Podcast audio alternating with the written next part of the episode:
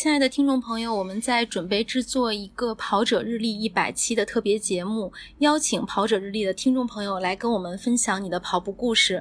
平时都是大家听我们在讲述，那这一次换你来讲述，让我们听到你的声音。投稿的形式是，大家可以用手机里的语音备忘录录一小段音频，发到邮箱 cs at run 三六五点 info，录制时间大概是在五到十分钟。到时候我们会制作一个声音合集，放送给所有的听众，让你的故事被更多的跑者听到。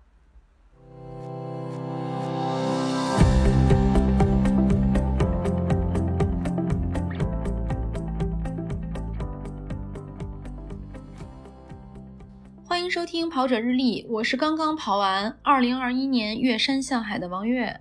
嗯哈喽大家好，我是在朋友圈和微信群围观了二零二一月山向海的佳宁。大家好，我是这个刚刚想好的定语被佳宁抢走了的男子，我也是在 远程围观，咱俩一样。我以为你们俩会说什么？我是今年没有去参加比赛的谁谁谁，结果你俩都说你们是围观。看来这个比赛影响力还是可以啊。感觉主要是你参加，我们就得关注一下。你要不参加，我们就不关注了。是围观我吗？哎呀，所以老规矩啊，比赛结束之后，然后如果这个比赛还有点意思，所以咱们就聊聊这个比赛。对，复盘。对，但是我没办法，我自问自答，所以今天得你俩来问我回答，提问回答。对，欢迎今天的嘉宾月姐，欢迎 欢迎。哎呀，感谢那个主持人南哥和佳宁的邀请，来跑者一做客，感到特别开心。放松放松啊，不用紧张。哎哎，这是你第几次参加月山下海了？到现场应该是第三次。第三次。嗯，但是实际上呢，从第一届开始，我这边就是。有名额，但是因为那个时候还可以在国外比赛，所以刚好就是前两届岳山向海呢，都是跟国外的比赛档期冲突。然后那时候总觉得，反正就是国内的就就还会有机会跑嘛，当时就做了选择。嗯，对。然后这个，哎呀，这个不好意思啊，笑场了。就做是不是月姐做梦都没有想到，这个月山向海现在成了一个香饽饽一样的比赛。就是因为它算是这个疫情，或者说就各种因素之后，算是它恢复的怎么说呢？国内比赛恢复的第一场吧。对，而且它的影响力也很大，尤其是最近这两年啊，因为疫情什么的，对吧？所以我不知道月姐想到了，因为第一第一届比赛的时候，就是很多网红在参加嘛，对吧？我们就看到，就当时很多大家认识和熟悉的人在参加。就那个时候，这个比赛就蛮火的。但是到现在，当然今年这个在没比赛可跑的情况下，每一场比赛，就现在感觉就是有比赛就赶紧跑吧。嗯，对对对，嗯嗯。这个其实后面的马拉松也陆续重启了，但是我觉得岳山下海应该是最近期开始的影响力很大的一个比赛吧，而且它这个恢复的应该比较早，但是也是很波折啊。上次我们请李璐来录节目的时候，其实那个时候，呃，应该是很快就比赛了，但是很不幸，那个在录完节目的第第二天吧，就发布节目的第二天就官宣推迟了，但是当时不知道是推到什么时候，后来突然说，呃，推迟到这么一个时间点，其实特别的波折。其实我跟佳宁本来是要准备参加这个比赛的。然后，本来我跟南哥是一个队嘛，对对，本来我们是一个队的嘛，嗯，然后因为我这边时间排不开，佳宁的队伍也是各种情况，所以我们就啊只能远远的围观。然后其实看见他这个改期的时间发布出来之后，其实很多队伍都发生了各种各样的变化，有有些是在疫情地区的，有些人就是因为时间不行，然后就临时的呃放弃啊，或者说是重新找队员，然后大家。嗯，最后还有这么多队伍去参加比赛，真的是很不容易。嗯，是的。哎，这个其实当时我记得公布了新的比赛时间之后，还有人在开玩笑说，明明明是越山向海，现在要越山向雪了。所以，所以 实际上去参加了比赛的月姐觉得气温怎么样？问题是这个气候条件如何？啊，冷不冷？嗯。我先说穿的什么衣服吧，就是首先啊，大家都会说这个季节的崇礼冷，所以去之前呢，就会有很多人，包括朋友，包括组委会的朋友都会提醒我，所以我就是羽绒服、抓绒冲锋衣、单冲皮肤衣、长袖跑步衣、短袖跑步衣和背心全带了，包括长锦和短裤，就是衣服带的，对，满满一套。结果到那儿以后呢，呃，在不跑步的时候，基本上就是一个大长羽绒服，应该照片你们有看到。跑步的时候呢，因为跑步其实穿短裤还行。跑步的时候就穿了短裤，然后上面呢，我的队友有穿跨栏背心的，呃，也有穿半袖的，也有穿冲锋衣的，我自己就穿了一个长袖，就单的一个长袖也还可以，所以温度肯定是比平时我们夏天去参加要低，而且今年呢，虽然没有月山像雪，但是确实月山像雾了。啊，对，雾很大。嗯，哎，我我提个问题啊，月姐，这个跑步的时候穿冲锋衣是吗？那那是穿什么样的冲锋衣？是是我那个对啊，对对对，我就想问这个啊。呃，也有穿皮肤超轻。对，它是这样的，因为今年呢，组委会肯定是要考虑跑者安全的问题。其实第一半儿，就我们队第一半的选手，当时已经做好，就是一身短打，就想穿一短裤，穿一背心上。组委会要求说呢，如果这种情况，你就是必须要背着长衣长裤。其实大家知道，跑者可能是，就是我不能说所有的跑者吧，对。但是其实大家在追求竞速的情况下，肯定是不愿意多背。早上起来我们在那就是下车收拾行李的时候，就遇到了另外一个队的，也是大家非常熟悉的，就是知名的精英跑者孙晓阳。当时他就跟我们队的人就说。他说组委会通知了，说那个必须得身上穿长衣长裤才能出发。结果我们那个穿好了背心短裤，背着长衣长裤的这个第一棒的队友，就在现场又换了这个长锦和这个长袖上衣，重新别了号码布。对，就是呃，因为天气原因，确实会。后来等到起点那儿呢，我又问工作人员，工作人员说不用啊，你可以穿背心，但是你也得背着，就是会有很多信息的误传。对 啊，是嗯。哎，其实这都可以理解，因为作为一个围观者来讲，这个比赛感觉它最后能顺利的完成举办，就其实已经是一个莫大的幸运了。因为像咱们知道的好多比赛，其实它在官宣推迟之后，就基本意味着就取消了。包括其实这个对，包括这个月山向海，它正式就发布这个举办时间。之前其实咱们也都在聊嘛，就觉得如果再不办，肯定也黄了，就就肯定也没办法再举行了嘛。结果最后他就相当于是，就在反正在我看来是踩着一个就是崇礼办赛的这个最后最后的这个能办的这个时间，对这个窗口期去办了。其实真的还是挺不容易的。然后我们也其实围观之余啊，就在。因为也没有退群嘛，然后就暗搓搓的在群里去围观，呃，这个大家的这种各种诉求也好，或者说组委会的各种要求也好，就感觉组委会还是挺挺难的呀。就因为他组委会的这个工作人员，他一有什么通知就会艾特所有人嘛。对。然后我我感觉基本上从比赛开始到比赛结束，我大概可能每隔。几十分钟就会收到一个 所有工作人员的群体艾特，真的还挺感觉挺困难。那天晚上你有没有睡踏实？呃，那那我肯定，我都我都是静音的。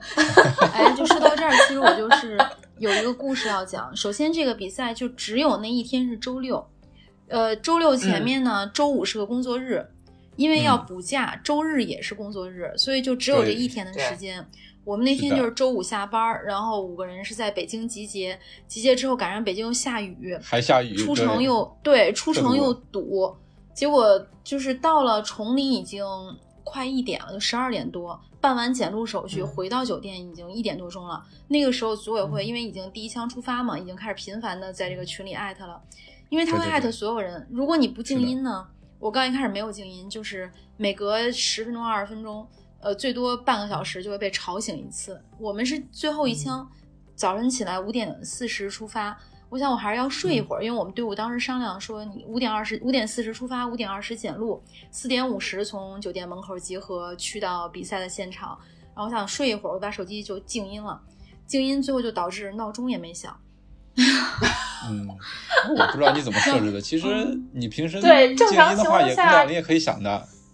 没也可能那个声音最后，因为当时夜里操作就迷迷糊糊的嘛，可能当时把那个铃声就调到了最小。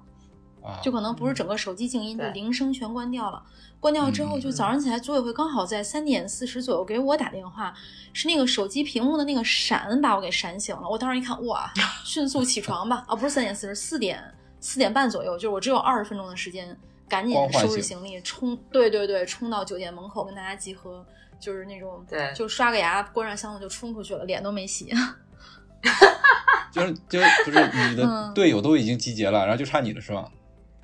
我队友没有没有，我们我们队里有一个男生，就是在整个队伍里跑的最多的，也是一个精英运动员，可能也有人认识他，是一个非常有名的半马收割机，嗯，沙宇超，他也是一个很起不来的人。我冲到楼下 以后，我还以为人都齐了，然后刚要上车，发现车上只有四个人，然后我又上去 敲门把他薅出来。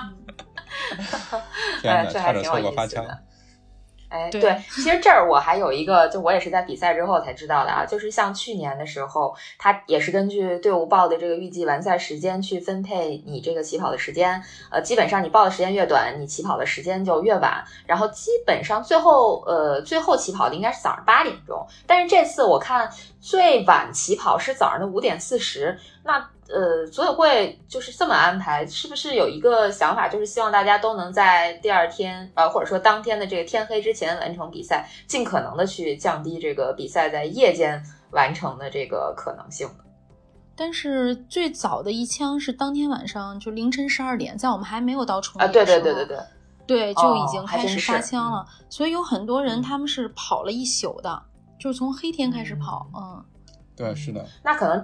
对，那可能这种安排是不是也是为了方便大家？比如说，呃，如果说第二天就是在比赛第二天还要上班的话，如果他早一点起跑，呃，就整个周末无缝衔接，周五下班直奔 比赛起点，然后开始。跑，对，然后跑完之后再无缝衔接开车回北京啊上班赶航班，我们第二我们天接着上队就是这么班。这么无缝衔接的，因为跑回来的 应该是下午三点多吧，快四点的样子，嗯，还蛮早的，啊嗯。嗯，不像去年，去年这个你们起源组完赛，包括我们完赛都已经晚上八九点了，确实很晚了。那其实今年大部分大家可能都天亮的时候完赛，那可能是不是这样的话体验会更好一点？但是今年虽然说天亮，嗯，但是雾很大呀，这是另外一个因素。刚才佳妮也提到了，今年是月山向雾，对吧啊？月姐说的，月姐说的，月姐说的是吧？啊，好，嗯，那嗯就是你，嗯那你对这个雾有什么样的感觉？就是它在整个比赛期间，就是对咱们的比赛造成什么样的影响了呢？雾是这样，我们从北京往崇礼开的时候，就看有人在群里说说这个野狐岭路段会有雾。后来果不其然，我们当天晚上开到那儿的时候，就突然能见度就很低，车就打了嗯双闪，开始很慢的开。当时我就刚才提到的，我们队的那个沙宇超，他虽然是个男生，但是长得很像一个小女孩，也扎一个马尾辫儿。他是一个胆儿很小的人，我当时就吓唬他，我说你知道咱们对我说你知道咱们现在在这个地儿是哪儿吗？他说不知道，我就给他讲野狐岭，就是野狐狸，这这对这两个字野狐岭名字就把他吓到了，是吧？对，后来然后就又有雾，我说你你想想现在车外面有什么，他就很很害怕。其实当时就是开了一个玩笑。第二天起跑的时候呢，这个雾 因为我们是凌晨跑的嘛，它确实有一部分山段就山路上。呃，跑的也是樱花路面啊，但是两边因为有山嘛，就是它会有雾，但是还好吧，就能见度不像夜里那么低，我觉得还是可以。嗯，但是有一个变化就是不会害怕的，白天怎么会害怕？我觉得夜里可能会害怕，但是我们嗯跑的时候没有经历嘛，就五点四十，很快天就亮了。嗯第一棒又不是我跑的，对，就 是没有没有太多的感受，对，呃，就所以这雾大概持续多久？这个这个雾持续了多久？应该是中午过后就散掉了，但是对比赛肯定是有影响的，因为有雾，所以组委会呢就临时要求大家每一棒都要求反光背心变为强装。哎，对，这哦，都得穿上。对反光背心也成了这个赛事的亮点了。是这样的，因为刚一开始他要求呢是早晨六点之前，你所有的赛段都要穿反光背心儿，所以我们队是五点四十出发，只有第一棒需要穿。这个对我们来说呢，当时我还算了一下，我说这比五点二十出发划算。你要五点二十出发，你得前两棒穿，因为就是精英运动员很多是不愿意就是穿那个东西的。对，但是后来呢，就临时又通知，通知完了以后就会遇到什么问题呢？有的队首先他没带那么多反光背心儿，他可能就有两嗯件儿，他只能是接力穿。接力穿如果爱出汗的话，那个背心儿条儿就会湿，对湿了以后铺在身上，啊很难受。不是沉的难问题，就是冰冷，非常的冷。对对，然后当时。呃，我反正我们队还好，因为我当时嗯带了五个反光背心儿，对，咱们队多，土豪，去年买的，嗯买的便宜。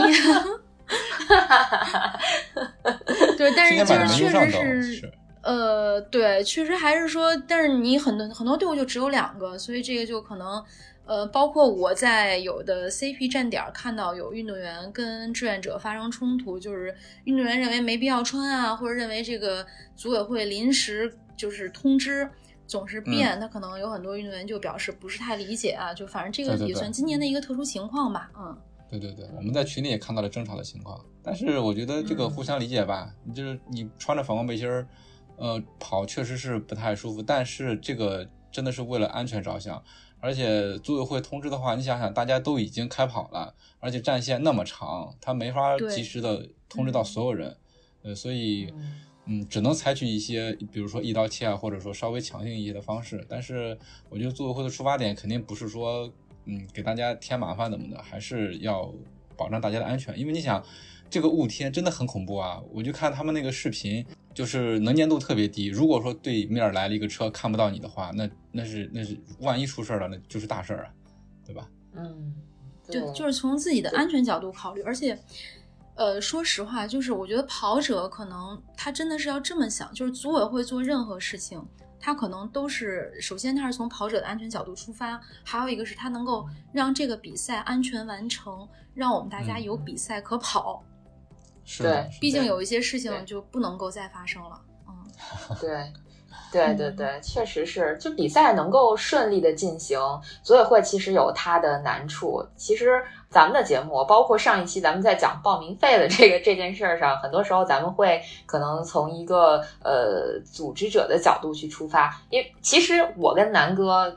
根本就算不上任何组织者，就我们跟组织者都沾不上边儿，我们其实就是跑友而已。月姐还是曾经去呃怎么说组织过这些比赛的，所以她可能更了解这个比赛它运营过程中的很多事儿。但我跟南哥作为就是纯呃参加比赛的跑者来讲，其实我们是想大家能够更多的去站在组织方的角度，也去想想设身处地的，也去想想这些个目前咱们能够参加的比赛，他们能够克服。重重阻阻力，然后让咱们能报名参赛，其实真的挺不容易的。那在比赛的这个执行过程当中，或者说在比赛的进行过程当中，他为了保障这个比赛以后还能有，呃，其实他做了一些怎么说呢，有点委曲求全的这些个决定，就没办法，呃包比如要求大家对呃，就是每一要该怎么说，每一棒都要求大家携带水壶。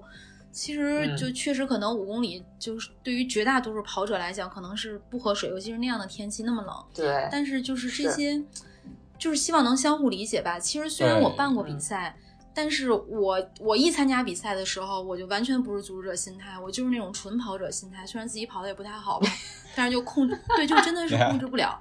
呃，跑 完之后又会又会摇摆，又会反省。嗯就包括我，我今我这次比赛中间还就是很冲动的投诉过别的队伍。后来，但是在在比赛结束之后呢，组委会问我说：“那你还投诉吗？”后来我想算了吧，因为刚好就是我为什么投诉啊？就这个是有道理的，因为在领队会的时候，我不知道你们看没看领队会。呃，首先这个崇礼地区的比赛呢是整个都在山区，所以从山林防火的角度考虑呢，是要求所有的运动员在这个接力点上是不可以吸烟的，就在赛道上也是不能吸烟的，尤其在接力点吸烟就是对是非常讨厌的一件事，因为有的人他不喜欢闻烟味儿，虽然是户外，但是你站在那儿抽烟，我们在那儿接队员就一定会闻到你的烟味儿。后来我就遇到有一个队的队员，我当时就跟他说：“我说你能不能别吸烟了？咱们这个比赛山林防火，禁止吸烟。”他当时第一反应是把那烟掐了放到地上了。后来过一会儿，我不知道为什么，就是他又纠结了，他又点了一根烟过来，然后又跟我挑衅，就说那个 谁规定的不许抽烟？嗯，对，就是他第一反应是那个烟先掐了，啪扔到了地上。后来他又反应过来，当时我就很生气，然后旁边的志愿者有看到了，我说你记下来投诉他。后来 结果果然啊，就我们志愿者特别嗯，志愿者很负责，就记下来了，记下来了，然后赛后组委会给我打电话说那个您是不是投诉那个队伍？后来我看那个队伍刚刚好在我们队伍前面一名。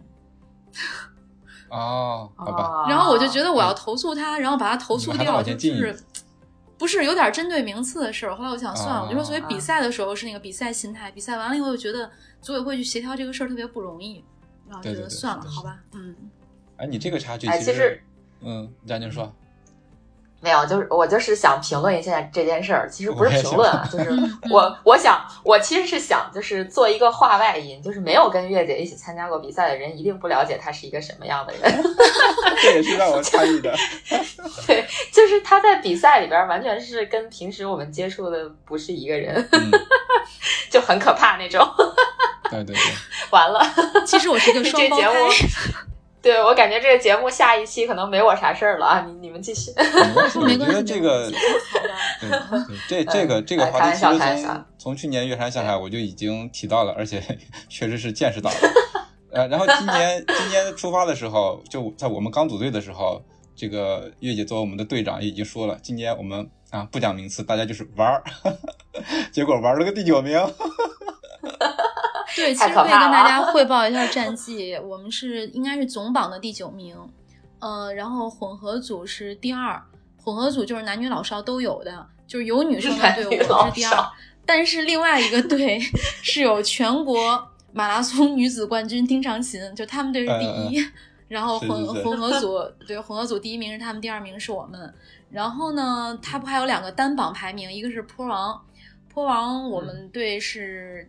呃，就是也是一个非常年轻的小朋友跑的，九九年的，真的是太厉害了。坡王那一那一棒，他当时配速应该是三三幺九，排到第四。我的天呐！然后日行千里是我说那个扎马尾辫，然后长得很清秀的半马收割机沙宇超跑的，对他的那一棒的排名是第八，他是跟丁长琴一起跑的，虽然是排第八名，但是这次接力赛呢，本来是想让他跑四棒。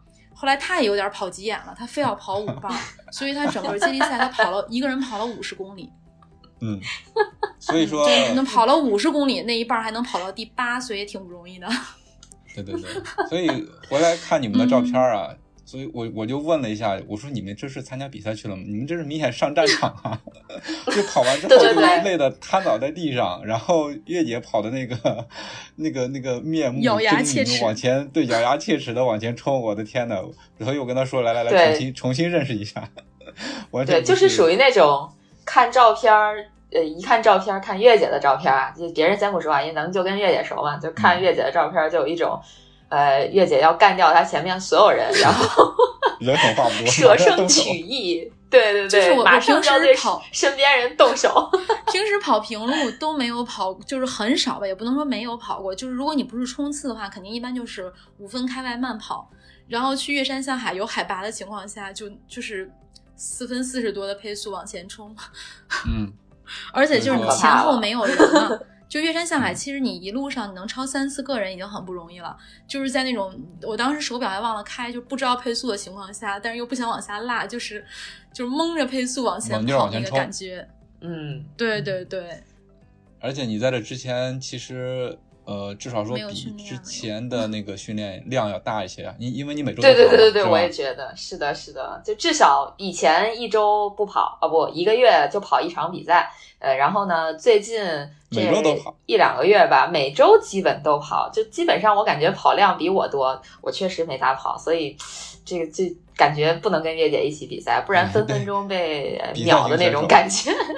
对对，我那个只是气势上赢了，包括刚才你们说的那个，就是这两天可能在群里，包括我至少得有十几个朋友在给我发，就是我扶着我们那个年轻的小队友的那张照片，而且就还编排出了各种版本，就有点类似于南哥编那个，就是啊好弟弟你上车，姐姐去给你报仇。哎，这挺有意思的吧？就是虽然没有参加，但是因为身边参加的朋友还很多，我就在刚才也在开始的时候说了嘛，在朋友圈一顿围观，然后这个呃这个微信群也是也各种围观。但是其实我觉得今年有一个特别有意思的现象，嗯，像往年就即使是自己参加这个比赛，然后就发现大家发的这个朋友圈特别多，但今年就感觉只在出发的那一刻就看到好多人发朋友圈，再然后就不是那么多了。嗯，就我不知道是为什么，是因为天气的原因，出片率比较低，所以大家的照片会少一些，呃，然后就不会发那么多朋友圈吗？还是说有一些其他的什么原因？也分也分，还可以吧。我朋友圈就反正我分享的人还挺多的照片还行，对我朋友圈嗯分享的也蛮多，然后照片也不少。虽然我每一张照片都是那个扛着冲锋枪的表情吧，而且佳宁的朋友圈里面哦那些人参加过多次，嗯就不惜的分享了，对吧？啊，对，嗯，不会吧？就是，就反正我就觉得好像今年朋友圈看到的少了一些，嗯，但是各个群啊也是看大家都在，不不只是这个岳山下海的这个所谓的官方的什么队长群啊什么的，然后其他的这些群其实也有看到大家都在分享这个赛道上的情况。反正最开始都是被大雾刷屏嘛，就各种大家发视频说雾有多大啊什么的。然后其实我不知道你你们有没有看到比赛后，我看到一个照片，我还挺震惊的，就是在赛道上有轮椅选手，我不知道月姐看到没？我们还经过了他，而且当时我们嗯经过他的时候是一个上坡，就是这个轮椅选选手，因为越山向海的那个坡，我觉得我们所有跑过赛道的人应该是有感受的。就是我，我嗯真的当时我心里很震撼，就是看他非常努力的，就我们我们当时经过他的时候，他是上到那个坡底儿，而且我们把这个车窗摇下来，然后给他喊加油。后来我就、就看到也有其他的车从他那儿过的时候，就大家确实是真的是就是又敬佩又感动的那个心情，嗯。嗯，确实挺不容易的，尤尤其是上坡，因为上坡的这个我们跑起来一直是用腿发力，但他要用他的双臂来驱动那个轮子，所以说这个要特别的费劲才行，所以说还是呃很厉害的对，我就看着看着啊，我因为我也没有看到这个过程，我只是看了那张照片。儿。对，呃，我对，所以我其实内心还是挺为他担心的，因为我作为一个就曾经在马拉松比赛里边让轮椅选手撞过的，就下坡，对撞过的人，呃，我还挺有心理阴影的。我我就觉得就是这个下坡刹车真的很困，上车是不是上坡也许还行，但是下坡。哎呀，然后再结合岳山向海去年跑过的那个赛道，那个感觉，哎呦，真的挺为他捏一把汗的。但是上坡你要是不是很努力的话，它有可能往后滑呀。对，对，就是你们当时真的没有。看到他特别努力的去上坡的那个，真的就是就我都恨不得从车上下去，然后帮他推一下。但是虽然是不可以这样做，但是心里真的是就默默的帮他推。而且当时我的想法就是，真是没什么可以矫情的事儿。你看人家在这种情况下都能过来参加比赛，就就嗯反正心里那一瞬间吧，想了很多的事儿。而且还有一个事儿特别令人感动，是这次我们也在赛道上碰到了那个京东跑的最快的快递小哥。后来他们队的队长跟他们队队长在群里聊两句，应该你们也有看到，就是说这个小哥最近很辛苦，因为开学学校里的件儿很多，他是负责送学校里的件儿的，然后就每天抽时间训练啊，都很辛苦。然后在赛道上就是能够看到每个人努力奔跑的样子吧。这个努力奔跑可能不仅仅是在赛道上，就也能投射到他们在生活中那种努力奔跑的感觉。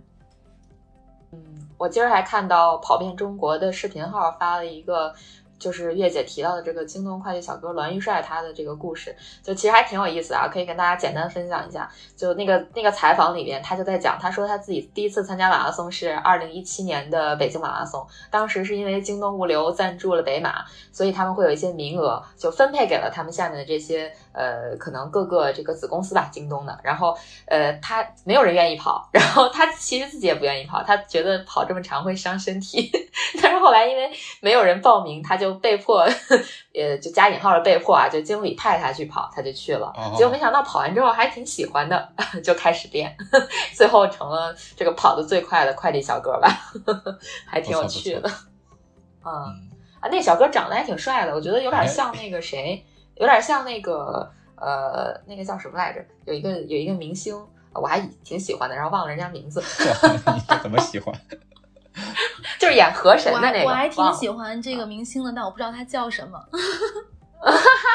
对对对对对，是这个意思。这个是那个是不是家庭岁数大的人才会这么喜欢别人？啊，怎么回事？就一般不是很年轻的都会就把那个这个明星的家底儿都给你翻出来吗？哦，我想起来了，那个叫李现，李现，哦我觉得他长得有点像那个李现。呃，我我我我不记得他是哪人了，反正我就觉得他我只是知道有这么个人，他名字都差点啊、忘了。长 对长得还挺像李现的，因为李现演过什么河神呀、法医秦明啊什么的，我都还挺喜欢看。就是最近不太看这种偶像剧，忘记了，岁数大了，不好意思，记性不好。哎，其实我还就还有一个问题啊，回正题啊，呃，因为今年的这个比赛相对来讲，因为取消了这个两段越野路段吧，我不知道它的难度跟去年相比会有一点点下降吗？月姐觉得？还好，但是有一段六点四公里的路非常泥泞，它虽然是在公路上，然后那一段当时的雾呢也还算大，然后地面上不知道为什么就是会有那种类似于泥浆混混着沙石，是一段缓下坡，呃，但是其实也不是很好跑。那一半我们的队友居然穿了薄羽绒，因为当时是我们队年龄最大的一个五十多岁的老同志跑的。所以他就就当时我说你就穿冲锋衣吧，呃，穿皮肤衣吧。然后就我我嗯特别想把羽绒服从他身上拽下来，因为我怕他影响配速。嗯就你们也知道我是什么样的人哈。后来他就说不行，他说我我怕六点四公里，他说我怕失温，就是自己坚决要求穿了一个对穿了一个老同志还是比较谨慎，但是最后也算完成任务。我说那你不要跑到五分开外，他最后也是你看看你看看 对。队长一直给人施加压力。这大家就是你可以穿羽绒服，对，悄嗯 悄咪咪的说，大家大概从这这期节目知道月姐在比赛是啥样的了你可以穿羽绒服，但是配速不要给我掉。不，比赛的时候还是我觉得是要有一些比赛气质的，因为这一次我们去参加比赛就很明显啊，有两位就是年轻的队友，他们是那种呃虽然不是职业运动员，但他们属于就是上大学的时候就是高水平运动员进的大学，所以他们身上是有那种比赛气质的，就是每一棒儿都要把自己跑到那种用尽全力，力竭，对力竭。另外两个人呢，他们就是没有这种，就是相对来讲没有运动员的这种经历。就我刚才说那个穿羽绒服的老同志，那那那两个年轻小队员不可能，那都是背心儿上，就是第一棒你让他换一长袖，那都老不乐意了。但是就没办法嘛，遵守组委会的这个遵守组委会的规定。然后另外这个嗯两个人呢，你最你们都没想到配速最低的一棒居然不是我，是另外一个人。对他跑了五二五，虽然那一棒是坡儿。就是他，就我我看着他跑着就很很着急，而且之前大家讨论了半天，我当时想就是他怎么也会比我快。后来我就想，可能对，但是哎呀，就是我后来查了一下，两年前自己自己跑坡的那个配速，就两嗯年前、我那个时候可能就是训练量比现在少很多，就可能也也就差不多也就那样吧。这句话里边充满了不甘心。就确实是会有。对，没有跑到力竭，就把自己其实可能跑到，就是说实话，那两个不是运动员的队友，他们跑完之后虽然也没跑几棒儿，嗯，可能也就二十多公里的样子，但是那个腿的那个肌肉酸痛的情况，就是两半儿，他们说从来没有就是跑个两三半儿就把自己腿跑成那样的感觉。嗯，也是很这位队友注意，意一下啊！这位队友注意一下啊！下次就没你什么事儿了。对，大声说出他的名字。不，我这两个队友就真的，他们比赛完了以后，尤其是这个配速最低的这位队友，他就跟我说，他说明年我们要再参加这个比赛吧，大家实力悬殊就不要这么大，就是最好大家嗯配速差不多。你就其实他也不是很慢，全马的 PB 是三零九嘛，那 PB 就是速度也不是很慢。他说我们就就尽量找三小时左右的。那这这位队友啊这位前队友啊，嗯，这个注意啊！这个前队友还听我们的节目，对对哎呀，对不起对不起，谁？对，这个事儿啊，你不能怪队友，你知道吗？这个我们去年回来的时候，嗯嗯队长也是这么说的。他说今年的建队方针是大家平均，结果你看看，我，今年是完了因为南哥是因为南哥退赛嘛，就是今年我说队长有多不容易，你们趴在队长群里头，你们也知道，我们队的海报就做了三次，幸亏我退赛了，要不然那个嗯嗯爱说的人就是我了。我我我感觉是这个意思。哎，南哥，就每咱俩每一个人上赛道之前都会 对每一个人上赛道之前都会被我，也不能说是威胁，我觉得就是就是会有一个队友之间的鼓励吧。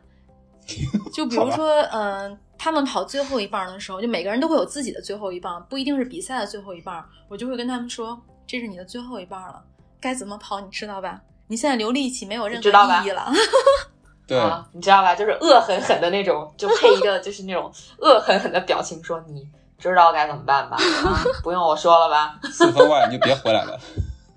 对，你还有脸见我？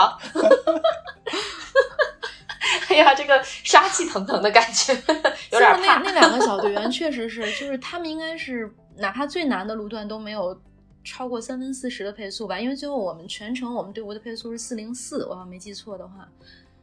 但是他俩根本不用我说，他们俩都是我反过来劝我，就说比赛气质，我好像刚好是在这两个队员，然后和那两个 那两个队员之间，就我是在中间的。他们俩是什么呢？他们俩是刚一开始，因为我们刚一开始跟混合组那个冠军，他们就到了一个杀红眼的状态，就最后我们当时跟他们差五分钟的时候。因为这有我们仨跑完之后，那肯定成绩一定会往下掉。后来有一半就掉到差五分钟。当时我们那年轻的小队员就跟我说：“月姐，这一半我追四分钟，下一半他追两分钟，咱们就比他们快一分钟。”真的，我当时说：“我说没意义呀，混合组冠军也没有奖金。”我说：“咱们拿第八名、第十名、第十二名都是一样的。”我一直在车上这样劝他俩，我说：“不用那么拼。” 不对不对，这个剧情不对，这不是你。但但真的是这样，就我劝他们俩，都是他们俩在车底下跑。我一看，你就想三分十九的配速跑上坡，那我都是在车上喊，对，就不要着急，在车上都是跟他们喊这些话。其实其实你看，这个月姐一直是在一个嗯调配的过程，就是跑得太快了你慢点，跑得太慢了你快点。对，然后转头跟车上那俩人说：“你看人家。” 你们看看人家，你们好意思跑得慢吗？下一半就该你了。压力好大，感受到了。所以就是听听节目的朋友们，你们就听听就好了啊，反正你们也没有机会跟月姐组队的。那不一定啊，别来，就是配速都在三分四十以内的就可以考虑啊。那个下回我们就这种这个云争队友啊，配速在三分四十以内的大家来报名啊，我们给你配一个月姐当队长，剩下的四位同志们，你们就 知道自己该办什么办，知道吧？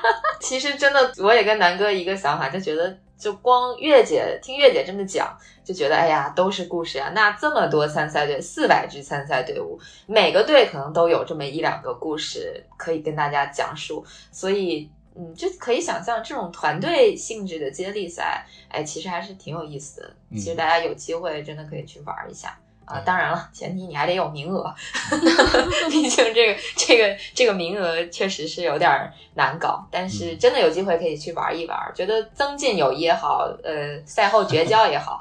都是人生的一部分，对对对对对，看清朋友的真面目，看清，对对 对对对，是是是，看清。还是在比赛中是 对，要的。哎呀，那你们俩好不容易，南哥今天还能跟我录节目，这这是一期呃，这个叫什么“听后即焚”的节目，听过就完事儿了，路过就完事儿了。对，确实 录后即焚，嗯。就还想聊几个特别有意思的队伍，比如说有一个队伍是可能大家也都知道，就是摄影师八千的队伍，他的那个队伍名字是叫什么？我就是那串葡萄，还是我就是这串葡萄？对对对，嗯，反正总之是串葡萄。哎，对他们那个车上呢，就带了很多葡萄，可以投喂别的队。我不知道他是不是投喂了所有的队啊，反正就是在比赛之前，呃，然后八千就跟我说，他说你在赛道上找我拿葡萄，后来我就一直没看到他。终于在有一半八千就逮到了我，然后八千说：“快过来拿葡萄呀！”还是八千逮到你是吧？对，是他逮到了我。然后我们我们队呢，因为今年就是一心向素，又没好好准备吃的。你看看，对，所以就真的从早上起来又本来又起晚嘛，就没有吃东西，一路上都靠这个能量胶，唯一充足的就是能量胶，因为我们有那个。好，感谢跑能爸爸有他的赞助，对，所以我们车上有能量胶跟水，所以这一天就靠他度，对，就靠他度过的。然后，所以八千的这块葡萄投喂呢，其实对我们来讲还是就是很很珍贵。而且路上我还遇到了这个神乌贼投喂了我香蕉汉堡啊，一并感谢，对对 对，一并感谢啊，嗯嗯，这这神乌贼赞助了吗？回头找他要钱啊。对，就是神乌贼还是就是也是很细心，因为他在赛前还这不能叫投喂，还投递了我这个三双那个羊毛袜，就是像这种，因为之前都说这场比赛要下雨，对，都讲这个比赛要下雨，那就可以讲一个知识点。之前阿包来我们节目，呃，做客的时候，装备达人嘛，他也推荐说，那下雨的比赛穿什么东西就是会比较保暖，那就是羊毛层、羊毛袜。嗯嗯，对对对，这给个知识点。啊，月姐这一段知识点还有用。特别多呀，特别密集啊，厉害厉害厉害！这个不仅不仅有赞助，还得有知识点，都得有，嗯，对，都得全乎着。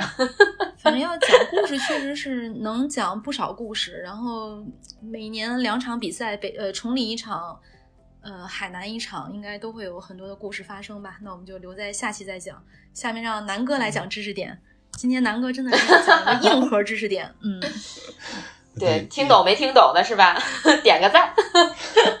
这个转的有点硬啊，就是我我我还沉浸在月底说的那些故事里头，然后就到推荐时间了。嗯，行行行，大家平复一下心情啊。我其实这个推荐也算不上一个推荐，是我最近在看的一个也算比较新的一个概念吧，叫元宇宙。我不知道大家有没有听过这个，其实这个也是我最近听说的。然后，呃，上星期听了一个播客节目，这个播客节目就请了一个在这方面的一个专家吧，他就介绍了一下这个元宇宙到底是什么东西。那我就就是尝试着给大家说一下这个东西。嗯，大家可能都听说过那种，呃，嗯，科幻片里面也也好，就就听说过那种平行宇宙，但是它跟这个平行宇宙是不一样的，它反而会像什么呢？呃，像一个虚拟的世界。这个东西其实不是在未来发生的，而是已经发生的。你就想象一下，我们玩那个网络游戏，戴上你那个 VR 眼镜，你可以就是看到虚拟的场景，你可以在里面有自己的角色，你可以跟别人去互动。其实这个你就可以理解为它是元宇宙，其实就是我们所生活的一个虚拟的空间。那为什么现在才叫元宇宙呢？因为嗯，比如说之前网络出现的时候，它其实已经有一个虚拟的空间在里头了。那为什么那那个时候它不算作是元宇宙呢？因为，嗯，这个元宇宙它有很多的呃因素在里头，才能成为一个元宇宙。就比如说我们现在网络这么发达，你的网速足够的快，然后我们的硬件设备这么的好，你有 VR 眼镜，然后可以让你很沉浸的在你的游戏里头去呃体验，然后还有一些。比如支付方式啊，像像区块链像像这种技术，当这些技术集合在一起的时候，它呃形成了这么一个类似于真实世界的这样一个东西。那它里面的所有的东西都是呃数字的，然后是通过这个各自的玩家来呃产生的，然后你可以在里面去消费，然后大家共同创造了这么一个宇宙世界，呃，它才能被称之为元宇宙。嗯，这里面呃有有有几个时间点嘛。首先是很早的时候，其实八九年的时候，有一本叫做《雪崩》的美国的一本小说，它在里面就提到了首次提到了元宇宙这么一个概念。它其实就是一个虚拟的网络世界。嗯，然后呢，后来美国有一个公司叫呃 Roblox，就是 Rob，Rob 是那个机器人那个前面三个字母，然后后面是 L O X，叫 Roblox 这个公司，它其实是一个游戏公司，它就创造了一个虚拟的。游戏世界，我不知道大家有没有看过那个电影，叫做呃，超级玩家什么？对对对，超级玩家，对对对，就跟那个差不多。呃，就是，但是每个玩家在里面，你都可以自己创造自己的游戏，然后别人也可以来玩儿啊。然后他那里面的话，就是他在零八年的时候就已经停止了自己的开发游戏，反而是让更多的玩家来来来自己创造游戏。然后呢，他转而去发明了在里面的一个货币，就是说。呃，你玩家可以通过售卖你的呃自己的游戏来获利，啊，那别人如果想玩你的游戏的话，可以就是通过这个货币来买，就它就形成自己一套经济的系统。然后它在呃，其实其实它在呃上市时间也比较晚，应该是今年三月份才上市。它就在它招股说明书里面就把这个元宇宙的呃概念就阐述了一下，就是它里面提到了八个特征吧。那我因为时间关系就不给大家去去去说了，就是说。他就因为这样一个概念，然后也做了这样一个生态，然后他在上市的当天，然后整个市值就翻了得有十倍吧，当时应该是达到了四百亿美金这样一个一个东西。那给大家分享的话，就是，嗯，可能很多人不知道，就是包括这个 Roblox 这个公司也不知道，我我之前完全没有概念，这是什么玩意儿啊？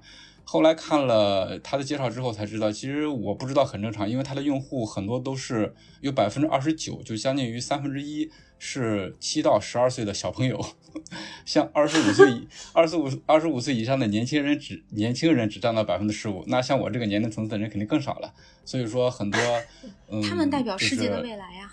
对啊，对啊，对啊。所以说这样一个概念，我觉得大家要呃先去了解它，而而且构建这个元宇宙的话，嗯。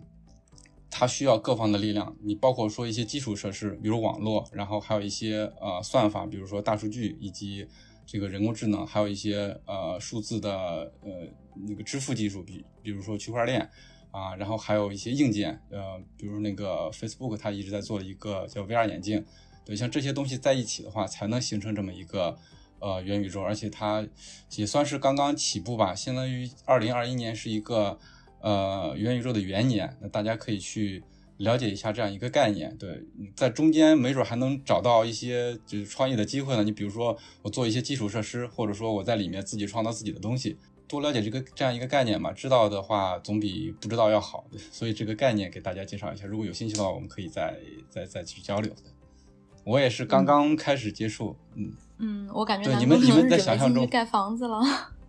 我的想象就是，我想到了三部电影，一个是刚才我说到的《超级玩家》，然后是不是还有一个《头号玩家》，然后包括今年上映的那个《失控玩家》。失控玩家，嗯，哎，失控玩家就是在游戏里的那个人物，他最后自己就变成了一个有血有肉的人。他他，对他本来是一个 NPC，但是他具有了自己的这样一个意识，对对对。意识。这个电影我也看了，嗯嗯，后来看的还蛮蛮蛮蛮蛮蛮感动的，对。